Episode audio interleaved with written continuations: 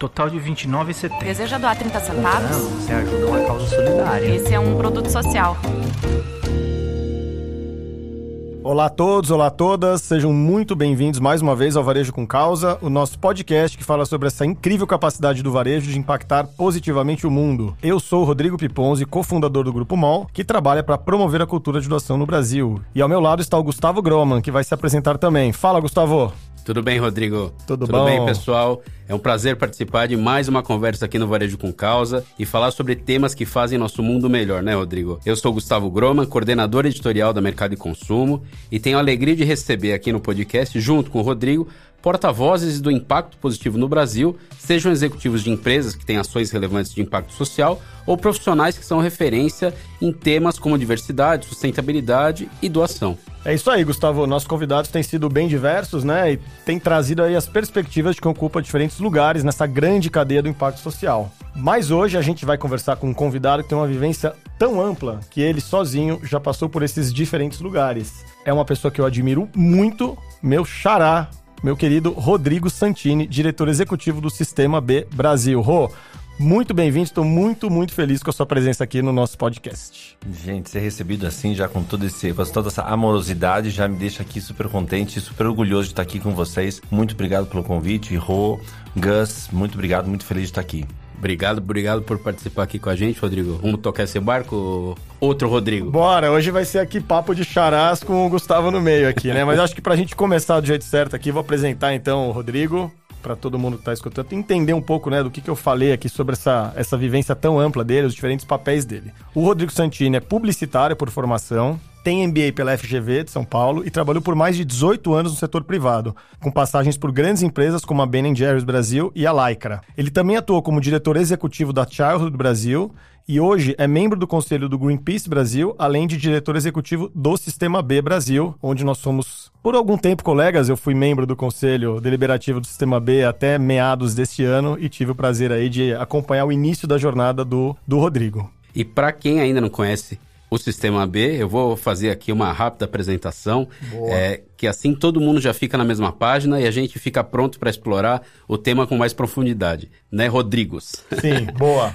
O Sistema B Brasil faz parte do movimento global de empresas B que foi criado em 2006 nos Estados Unidos. O objetivo é redefinir o conceito de sucesso na economia, tirando essa ideia única do êxito financeiro, incluindo nessa lógica também o bem-estar da sociedade e do planeta. O movimento é formado por empresas que se comprometem a implementar melhorias contínuas e a gerar impactos sociais positivos. Hoje já são mais de 6 mil empresas certificadas como empresas B no mundo todo, sendo cerca de 300 dessas empresas no Brasil, que é um número bem significativo, né? O Brasil é o quinto, é a quinta maior região no mundo em número de empresas certificadas. Acho que é um bom começo para a nossa conversa, né, Rodrigo? Sim, super. Eu, a gente até falava aqui um pouquinho antes nos bastidores, né? Como o Brasil vem crescendo aí dentro do, do, do, movimento B e eu pude acompanhar de perto, né? A construção, parte da construção do movimento B no Brasil é realmente inspirador, é realmente um trabalho muito consistente. E eu já vou até puxar aqui para a gente começar a conversa com o nosso convidado aqui, perguntar um pouquinho, né? Antes do Sistema B, a gente vai falar bastante sobre isso, mas eu queria falar um pouquinho sobre a vivência dele, né? Rô, a gente, como citou no início, você tem uma vivência profissional muito diversa, né? Já sentou aí em muitas cadeiras, passou por temas dos mais diversos, como meio ambiente, diversidade, equidade, infância. Hoje está como executivo do Sistema B, né? E trabalhando muito próximo desse ativismo empresarial. Inclusive, eu sei que ao longo da sua trajetória, especialmente em Ben Jerry's, você teve ali um papel ativista muito, muito importante com os temas de diversidade e equidade. Então eu queria começar a nossa conversa perguntando, né? O quanto para você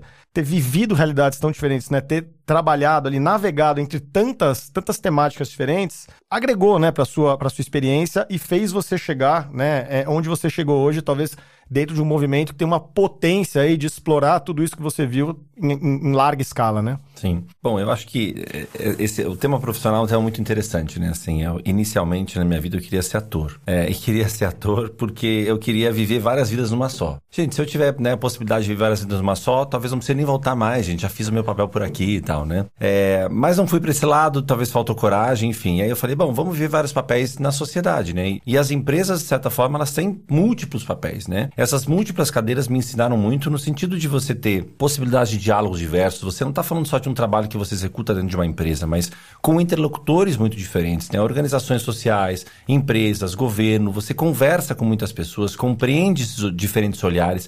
E para mim isso sempre foi um tema de muito crescimento pessoal. Como é que as pessoas pensam o mundo, né? Ou seja, por trás dessa, dessa carreira que pode parecer uma loucura, muitas vezes sem um fio condutor, existia muito essa vontade de ter várias perspectivas da sociedade, né? O que de certa forma, quando eu chego no sistema B, é isso, né? Você é dialogar com vários, vários atores nessa mesa, né? Com empresas, com sociedade civil, né? Que está ali sempre pensando também em como é que aponta o dedo para os principais problemas e questões, com os governos, né? Como é que isso é implementado numa sociedade para melhorá-la. Então, acho que para mim, né, essa riqueza da experiência profissional ela venha muito por me trazer uma diversidade de olhares e a gente julgar menos e conseguir compreender né, as necessidades, os desafios de cada uma dessas cadeiras, porque cada uma delas vai ter né, seus pontos, não existe só glamour ou só perfeição. E acho que conseguir compreender nos ajuda também a pensar de forma conjunta soluções para um mundo tão desafiador, né?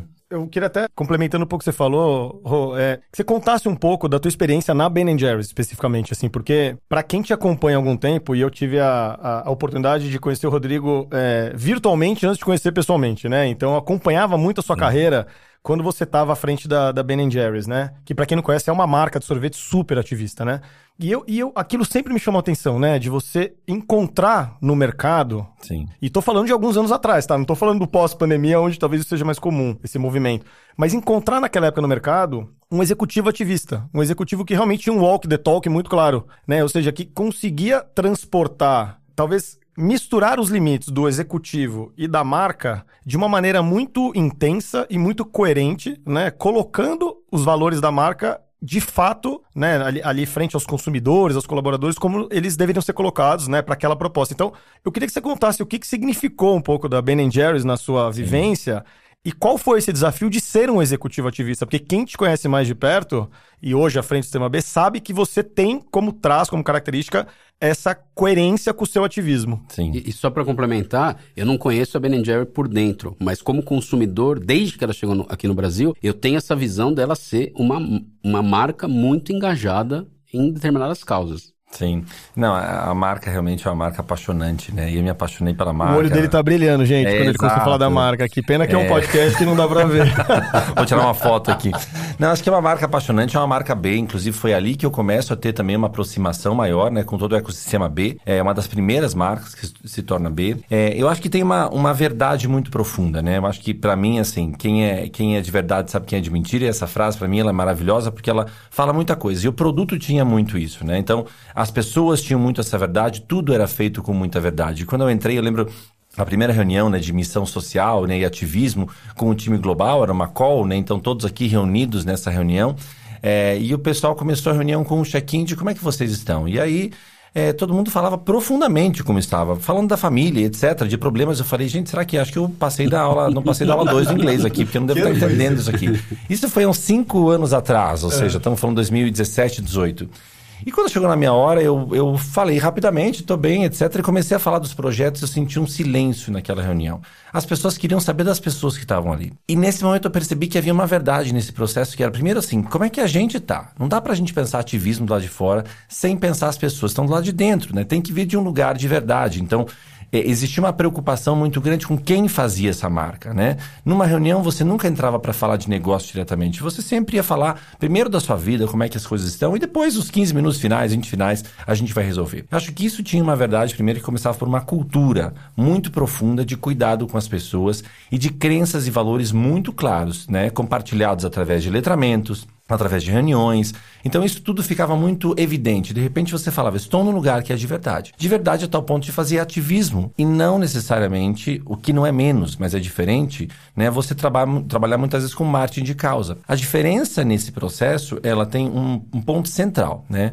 O marketing de causa, ele é um, um, um, processo que você vai olhar primeiro assim, o que, que os consumidores querem ouvir dessa marca em, em, termos né, dessa relação com a sociedade? Eu vou fazer uma escuta dos consumidores, vou querer entender o que, que eles querem. E depois disso, eu vou pensar nas métricas de sucesso. A minha marca é uma love brand, uma marca mais amada, ela vendeu mais, ou seja, são marcas relacionadas ao produto. O ativismo é diferente. Eu não olho para o consumidor, eu não quero saber o que ele pensa ou não. Eu olho para o território. O que, que é importante nesse território? O que, que hoje existe aqui que eu deveria pensar junto com a sociedade? Tem vulnerabilidades das pessoas ou não? Tem temas aqui que são importantes? E vou pensar nesses temas com as organizações que estão no território. E, portanto, as métricas de sucesso não podem estar relacionadas à venda, etc., porque eu nem olhei para isso. As métricas estão relacionadas à mudança ou à evolução da solução dessa causa. Agora, você pergunta, tá, Rodrigo, mas assim, os consumidores não aparecem nunca? Aparecem como consequência, não como causa. Porque as pessoas percebem que é tão de verdade o processo, elas se aproximam porque falam, gente, esses caras não estão pra brincadeira, não. Estão fazendo um negócio sério. E aí você tem uma marca que se torna uma marca amada de um jeito que é diferente. Então a gente falava que a gente é fãs da marca, né? Então, eu acho que nesse lugar, quando eu tinha feito uma transição já de carreira ali no começo, falei, poxa, eu quero trabalhar com temas sociais e ambientais, eu vejo nesse lugar um lugar onde existia verdade, a potência dos negócios associado ao ativismo. E esse acho que é o primeiro ponto, né? Eu compreendi que essas duas, eh, desses dois pontos tinham uma força muito grande. E ponto número dois, é possível fazer. Né? Eu trabalhava antes com causas sociais, né? ou seja, trabalhava com violência sexual de crianças e adolescentes. Palestrei em muitos lugares e nunca vi as pessoas emocionadas.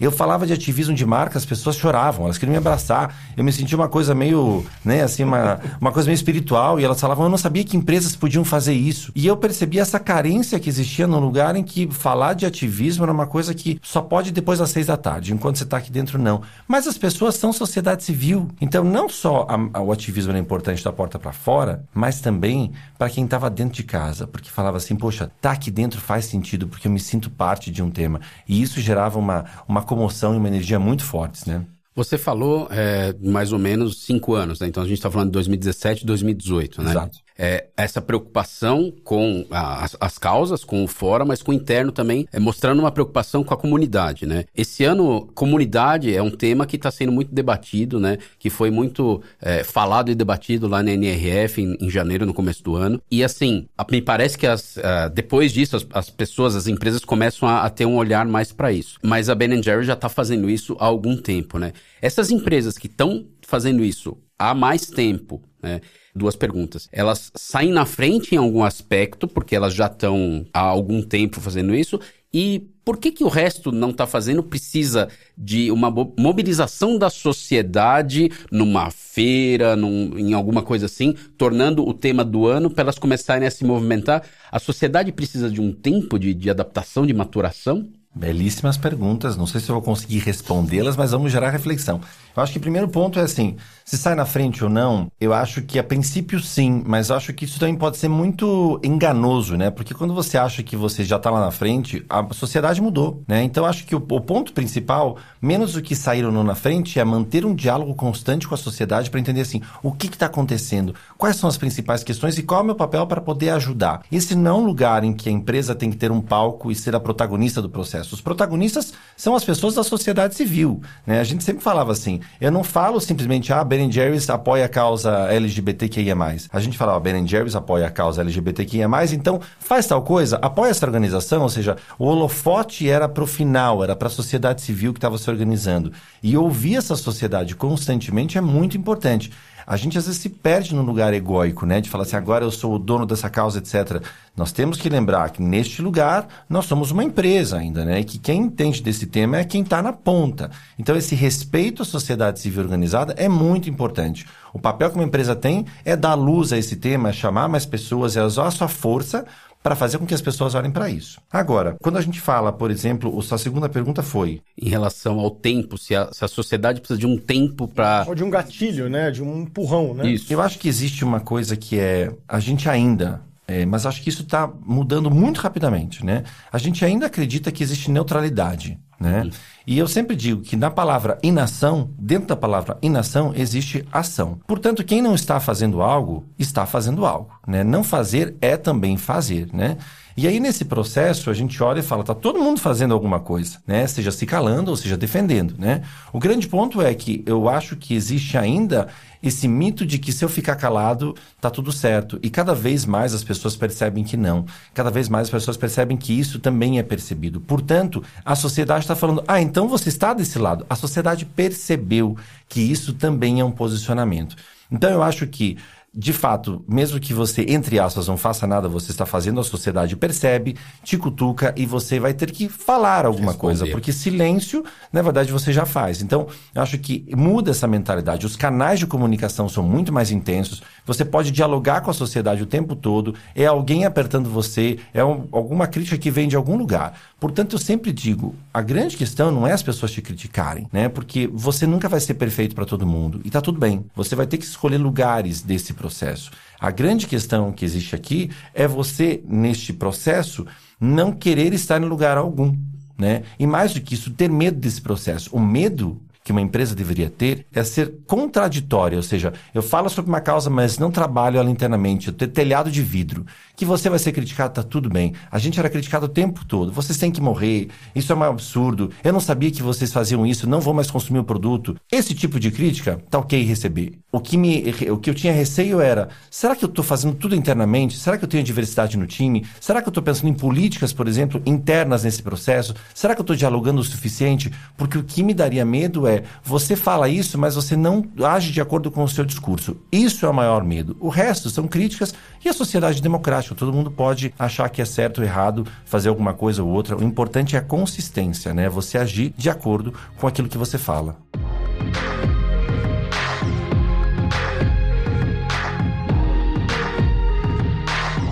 Gustavo apresentou né, muito rapidamente aí o que, que é o Sistema B. Eu queria muito que você falasse um pouco, né, sobre o Sistema B, sobre o que te motivou para o Sistema B, né, para quem, enfim, a gente tem um, um, conceito, né, que acho que norteia todo o trabalho do Sistema B, que é o capitalismo de stakeholders, para quem não conhece esse conceito, né. Vou até usar aqui a, a frase que o próprio presidente executivo e fundador do Fórum Econômico Mundial, Klaus Schwab, usa, né, para definir o que é o capitalismo de stakeholders, que é uma forma de capitalismo em que as empresas não apenas otimizam os lucros de curto prazo para os acionistas, mas também buscam a criação de valor de longo prazo, levando em conta as necessidades de todas as partes interessadas e da sociedade como um todo, né? Então, eu queria primeiro que você falasse um pouco sobre o que é de fato o conceito do sistema B, né? Para quem não conhece, para quem está nos ouvindo, né? Como é que ele navega nesse lugar da construção do capitalismo dos stakeholders? E eu queria que talvez você já, já andasse um pouquinho na sua resposta dentro de uma, de uma, de uma ótica que eu particularmente começo a ver muito também dentro do, do, do, do, do mercado, das empresas, que é esse conceito do capitalismo regenerativo, né? É o lugar em que as empresas deixam de ser simplesmente as empresas que compensam seus impactos ou que saem no zero a zero que mitigam né, os problemas que elas causam e passam a ser empresas que efetivamente evoluem para gerar impacto positivo. Né? Eu acho que esse é um, essa, essa, é uma evolução que a gente tem visto gradativamente né, dentro das próprias conversas estratégicas em algumas empresas, que eu acho que é super importante, até frente ao que a gente tem em termos de, de cenário para o planeta, né, aí nas próximas décadas. Então, queria que você contasse um pouquinho do sistema B e falasse um pouco sobre esse olhar do capitalismo regenerativo Sim. também. É, aqui dá para abrir um podcast novo, a gente fica mais 15 horas falando, que é super legal. Mas eu acho que tem alguns temas aqui. Primeiro, assim, a minha ida pro, da Ben Jerry's para o sistema B era um pouco um processo quase natural no sentido de Onde é que eu posso aumentar ainda mais o impacto? Né? Eu faço esse impacto numa marca, mas como é que a gente pode trabalhar isso com um ecossistema inteiro? Então, para mim foi um caminho quase natural e um grande privilégio poder sair daquela cadeira e olhar e aprender com tantas outras empresas, né? Neste lugar de falar assim, cada uma tem uma forma de fazer esse impacto positivo. O sistema B, né, de fato rediscute essas regras do jogo, como a gente fala, e desse capitalismo, né, de shareholders, os acionistas, para um capitalismo de stakeholders, pensando no mundo mais inclusivo, equitativo e regenerativo, né? E a gente eu acho muito interessante isso, né? Porque a gente vai nos fóruns e aí a gente tem várias siglas e nomes e etc e tal. E isso, de certa forma, afasta muitas vezes. As pessoas falam, gente, eu não sei nem discutir sobre isso. Não vamos, né? Deixa pra lá, não sei, não sei fazer essa estratégia, ESG e tal, tal, tal. Enfim. Eu sempre digo o seguinte: capitalismo de stakeholders versus capitalismo de shareholders. E aí eu pego um exemplo. Eu não tenho filhos. Mas quem tem filhos aqui talvez vá se identificar com essa fala, que eu falo assim: como é que você educa um filho, né? O capitalismo de shareholders ou de stakeholders? Você fala, filho, é o seguinte, só fala com aquele amiguinho que pode dar brinquedo, com o outro você não fala, que ele não vai te beneficiar em nada. Financeiramente, fala só com esses aqui, né? A gente não educa um filho para isso, né? Você fala assim, olha filho, não joga lixo no chão, por quê? Né? Porque não se joga, porque você tem que cuidar do mundo, né? Não é do tipo, aqui você pode jogar que ninguém vai ver, né? Então eu falo, se você educa um filho, né? No sentido de ser um melhor cidadão, de ser uma pessoa que interaja com a sua sociedade de uma forma positiva, por que, que quando a gente entra na porta da empresa a gente fala assim, bom, tudo que não fizer sentido em fazer lucro, não vamos nem conversar, hein, gente? Não vamos falar sobre isso. Mas, gente, peraí, aquela pessoa que estava ali em casa preparando café para o filho, né? Falando dessas questões, quando entra na empresa, deixa isso para trás. Uhum. Então eu acho que a gente, as entidades empresariais, elas estão começando a entender que elas não são um ente separado de uma sociedade. Uhum. E que só sociedade civil e governos vão resolver os problemas. Uma coisa meio paternal, né? Alguém vai resolver isso, né? Eu acho muito interessante que eu vejo muitas vezes, né, alguma notícia, etc, e as pessoas, algum tema social, ambiental, as pessoas falam, cadê a ONG X que não está aqui agora e tal? E eu falo, gente, as pessoas realmente não saíram da infância, esperando que alguém resolva para mim, né, o problema. Esse é um papel de todas as pessoas, uhum. de todos os entes da sociedade, sejam governo, sociedade civil empresas. A grande questão é, governos, empresas, sociedade civil têm papéis diferentes, mas complementares. Uma empresa não pode substituir um governo e nem deve. O papel dele é regulatório, o papel dele é pensar macro, é pensar em escala, mas uma empresa ela pode trazer impactos positivos e deve para o entorno onde ela está inserida, né? E eu falo sempre, por exemplo, como isso é vivo. Há 10, 15 anos atrás, a gente nem falava de diversidade, cuidado de inclusão, porque era um papel das empresas, da, dos governos, perdão. E aí, de repente, você está falando sobre esse tema hoje, né? Hoje a gente fala, por exemplo, sobre salário digno, a gente fala sobre o salário do CEO e a diferença dele com o salário médio de uma empresa, porque isso torna uma sociedade desigual. Enquanto que antes, desigualdade econômica era só um tema dos governos. Então eu fico pensando, o que, que a gente nem passa na nossa cabeça hoje? Que daqui a 10, 15 anos você fala assim, como é que a gente não discutia isso, gente? Né? Era tão óbvio. Porque a gente está ampliando a nossa consciência cada vez mais. E esses temas, por isso eu digo, são um diálogo contínuo. E também eu acho que isso é interessante, porque quando a gente fala do sistema B, a gente está falando também de uma certificação, não só. Mas é um dos processos principais pelos quais a gente é mais conhecido. E essa certificação é uma certificação que deve acontecer a cada três anos, né? E as pessoas falam, poxa, mas é um processo difícil, etc. Sim, mas isso porque uma certificação é também um processo vivo e de diálogo constante.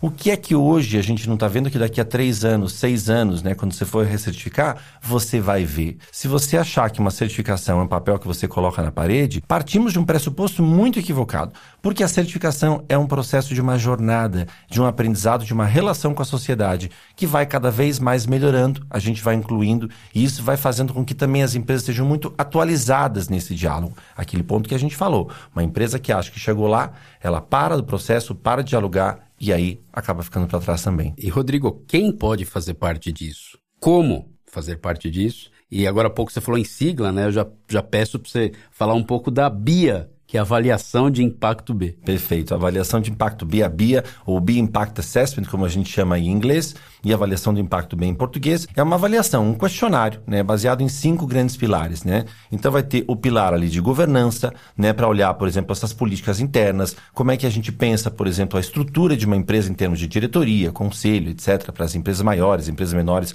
vai pensar, por exemplo, em políticas que façam essa empresa, né, políticas anticorrupção, né, dessas todas essas essas interrelações relações que essa empresa tem com a sociedade. Você vai ter um pilar ali de comunidade, clientes e trabalhadores, que se você olhar, esses três acabam fazendo o S, né, o social dessa história. E aqui a gente vai olhar, por exemplo, a relação com os clientes, né, de programas com esses clientes, cuidado com essas pessoas, porque ele também é um stakeholder, também é alguém que está na mesa, né? Você vai olhar para a comunidade, o que inclui aqui fornecedores, então você vai ter políticas com esses fornecedores, entendendo inclusive questões de diversidade, cuidado e inclusão na rede, né? Como é que você também tem as políticas, por exemplo, de pagamento com esses fornecedores, entendendo as relações que existem aqui.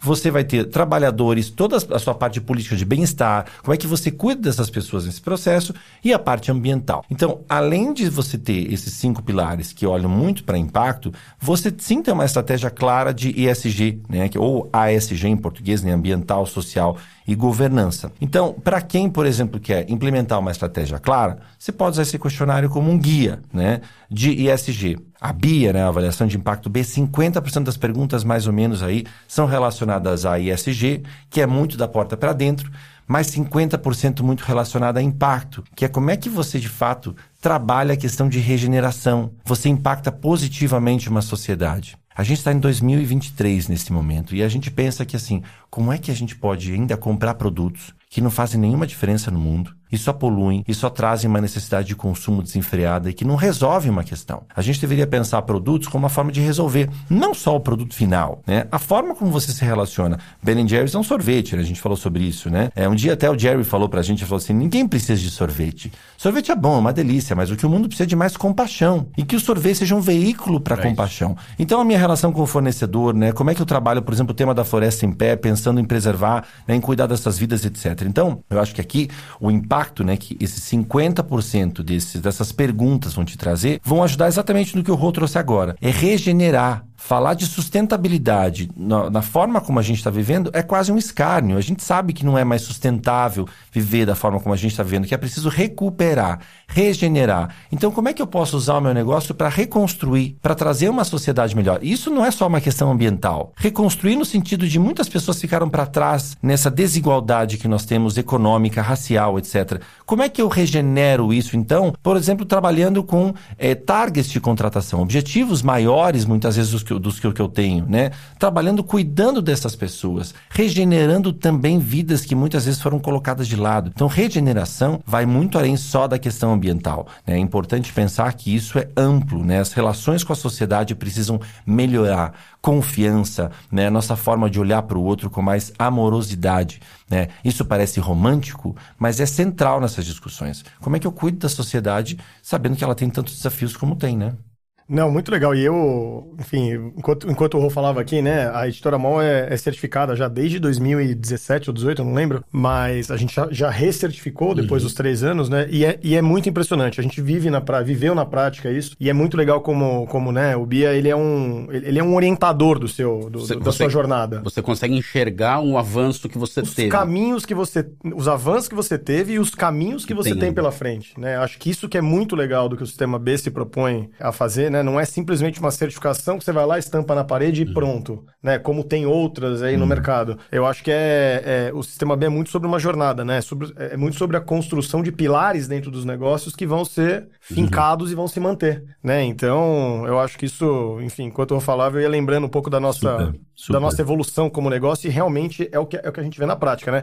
E aí, Rui, emendando até uma pergunta em cima disso, né? Qual que é enfim, a, a, maneira com que cada tipo de empresa se adapta a isso, né? Sim. Porque assim, o, o, sistema B tem um volume muito grande de empresas de pequeno e médio porte, o sistema B começa a ter grandes empresas, você pode falar uhum. um pouco disso, que é muito legal a gente começar a ver grandes empresas, né, se certificando ou se comprometendo a se certificar nos próximos anos, porque a gente sabe que é um processo é, relativamente complexo e transformador para elas, isso às vezes leva tempo, então tem um movimento importante de trazer grandes empresas. E eu queria até ir além, queria que você falasse um pouco de como o varejo pode se relacionar com, com o sistema B também, né? Afinal, é um pouco do nosso recorte aqui também, porque a gente sabe o tamanho né, da responsabilidade, dos impactos, da, da, da, das complexidades do varejo, né? Quando você pega um país continental como o Brasil, com todas as regionalidades, né? Com uma população gigantesca, né? Com todos os, os potenciais que o varejo tem. Então, eu queria que você falasse um pouco sobre é, o que, que o sistema B pode significar, tanto no, nos recortes de pequenas, médias e grandes, quanto no recorte específico do varejo. Sim. E te complementando, as oportunidades que o varejo tem nesse Nessa tema. agenda. Super. É, primeiro que, assim, é, até usando essa tua pergunta para é, responder o que eu não respondi do que o Gus perguntou, primeiro que a certificação é para qualquer é, tipo de tamanho de empresa, Sim. né?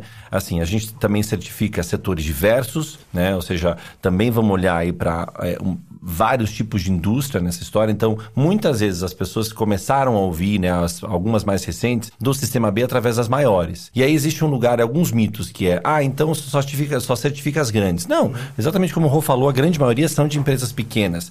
E a BIA, né, a avaliação de impacto B, é um questionário que você preenche online, então ele vai se adaptando às respostas. Se você fala que você é uma empresa né, que tem milhares de funcionários, você vai abrir outras perguntas na sequência com uma empresa que tem esse tamanho, né, que tem esse porte. Se você tem menos funcionários, ele também vai fazer perguntas naquele sentido. Ele vai entender o seu setor, número de pessoas, etc., e vai se adaptando nesse processo. Ponto número dois é que se ele, você, se ele percebe, né, o questionário, que você tem uma iniciativa super bacana, ele vai querer saber mais dessa iniciativa. Então ele vai abrir outras várias caixinhas de perguntas. Me fala mais sobre essa questão racial que você trabalha, existem políticas, letramento, etc. Se você fala que você não trabalha, ele parte para uma próxima e não segue insistindo. O que significa que é legal, porque se você faz um trabalho diferente, ele vai querer saber e vai valorizar também esse processo, né, o questionário. Então, acho que isso é um ponto legal, porque ele tem uma flexibilidade que, olha, setores diversos, tamanhos diversos e trabalhos diversos dentro disso, né? Então, esse mito de que é só para algumas é uma grande bobagem, né? Serve para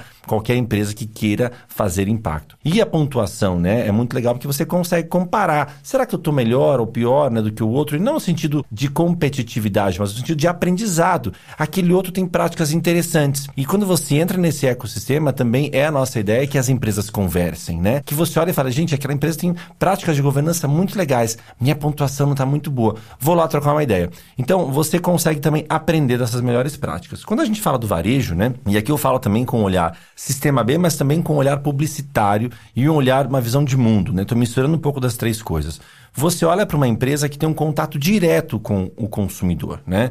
E é um grande privilégio esse, né? Porque tem essa possibilidade de escutar, de dialogar todo dia, de falar, né? E existe uma carência, né, muito grande da sociedade de falar assim, como é que eu participo, né, das, das questões do mundo? São tantos desafios e eu não sei onde eu coloco em prática é, uma, a mudança, né? As pessoas não sabem muitas vezes o que, que elas podem fazer de forma prática para mudar a situação da sua comunidade, né, ou do país, etc. Enfim, existem formas diferentes de fazer isso. O varejo pode ser uma boa forma de pegar essas pessoas pela mão. O trabalho com a comunidade, né, por exemplo, de novo, a gente falava da, Ben Jerry's, né? Como o ativismo de marca na comunidade. Você não precisa necessariamente ser uma empresa super ativista, etc, né? Mas você pode, por exemplo, convidar essas pessoas a agirem na comunidade. Obviamente, aqui a Mol tem um super exemplo que é a questão da doação, né? Então você fala, olha, você não sabe como agir? Eu ajo para você. Eu vou fazer o filtro das, dessa sociedade civil. Eu vou ser transparente, eu vou falar para você o que está acontecendo, né? Eu vou trazer as informações. Eu vou levar isso para essa comunidade, ou seja,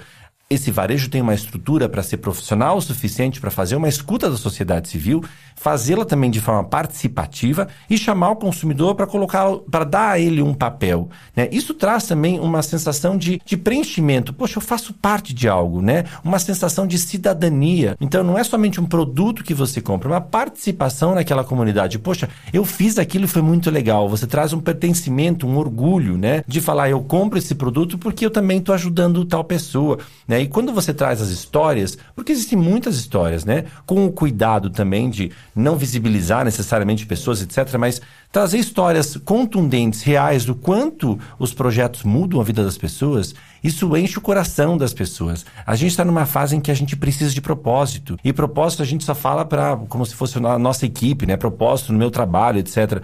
Mas uma empresa né, de, que trabalha com o consumidor, uma empresa do varejo, ela pode trazer propósito nessa passagem do caixa, nesse momento em que você passou ali dentro, né? Isso toma um significado muito maior. Então, acho que tem muitas oportunidades. A questão é fazer isso com o cuidado, a transparência, né? Ouvindo esses, esses parceiros todos e chamando as pessoas a coparticiparem desse processo, né?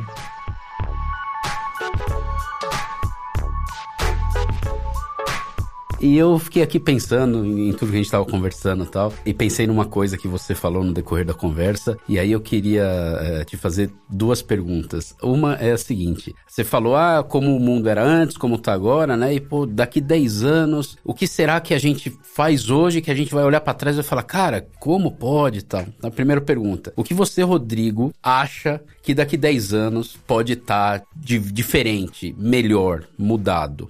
É, e a segunda pergunta, que pode ser que tenha um pouco a ver com isso, é como é a percepção e como o Rodrigo enxerga a sociedade que a gente vive, né? Você tem esperança nessa sociedade? Acho que se eu não tivesse esperança, eu não estava sentado nessa cadeira, né? Aqui estava falando, não, a gente sabe o que, vou deixar isso para trás.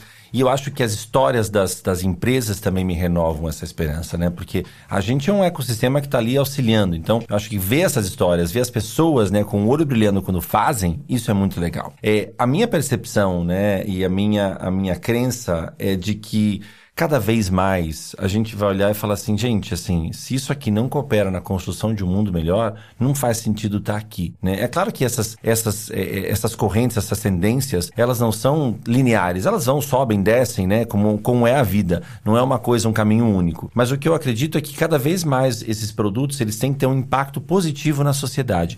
Produtos que não agregam nada, produtos que simplesmente trazem externalidades para o processo, ou seja, jogam aqui seu lixo, trazem poluição ou simplesmente não ajudam as pessoas a serem melhores, vão ser cada vez mais questionados. Para que, que você está aqui? Né? Por que, que você coloca esse produto, esse serviço na sociedade que só trazem malefícios? Então, eu acho que cada vez mais a gente associará produtos a soluções sociais e ambientais, seja porque eles trabalham com a sua cadeia de fornecedores, etc., de uma forma cuidadosa, seja porque o objetivo dele em si é trabalhar o tema final ali, o produto final, vai resolver uma dessas questões. Mas acho que cada vez isso vai ficar mais óbvio. Não é somente um, um selo que você fala verde, você fala, olha como sou legal, é o processo como um todo. E é isso que o Sistema B faz, não é uma certificação somente de uma parte dentro do processo, etc. Ele olha a empresa como um todo, né? Então, é, é muito mais mais amplo, né? E acho que isso ajuda as pessoas a tomarem decisões melhores também. Não, isso é muito legal porque é o que você falou, assim, eu assino embaixo e acho que o sistema B, as empresas B, né, e movimentos como esse têm a capacidade de colocar as empresas num lugar de influência. Exato. Né? As empresas se tornam referenciais. Então, quando você pega, né,